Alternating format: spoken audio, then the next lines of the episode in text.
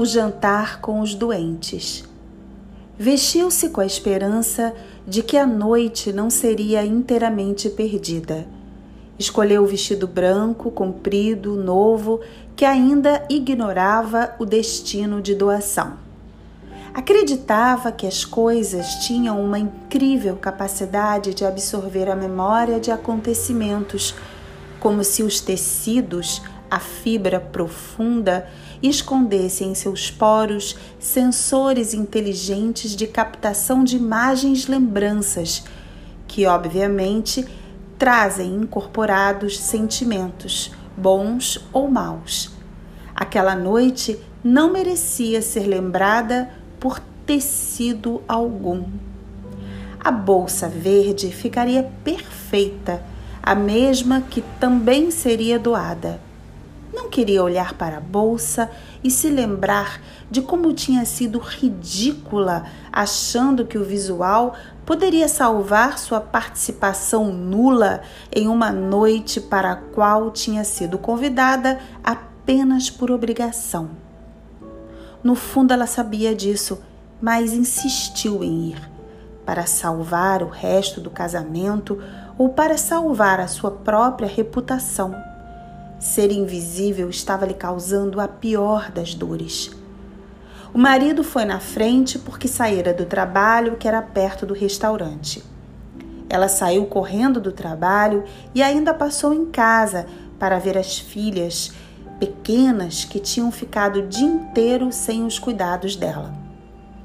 Vestiu-se e se maquiou levemente para não parecer é, preocupada demais com a aparência, mesmo que ninguém anotasse.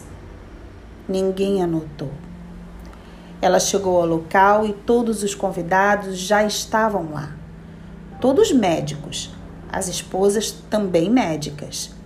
O que ela fazia lá? Sentou-se. O marido foi verniz, os demais idem. Aquela saudação superficial perguntas sem sentido.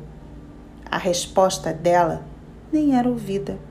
O que ela dizia morria no ar antes de chegar ao outro lado da mesa, onde os que perguntavam já estavam entretidos com outros assuntos.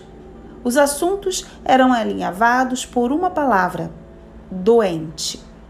Cada qual falava uma história do seu doente como se as pessoas e suas moléstias, graves ou não, pertencessem de fato aos médicos. Ela não entendia como tinham tanto apreço pela palavra doente e nunca se referiam às pessoas pelos seus nomes. O fato é que eles seguiam nos seus alinhavos, ignorando completamente a presença dela, sem ao menos dirigir-lhe novamente a palavra. Ela, claro, emudeceu para sempre naquela noite. Aquele foi o último jantar da vida do casamento. A noite reveladora. Ao chegar em casa, embrulhou o vestido e a bolsa. Meteu um pijama e sumiu na cama. No dia seguinte, faria suas doações. Ser invisível não era um destino.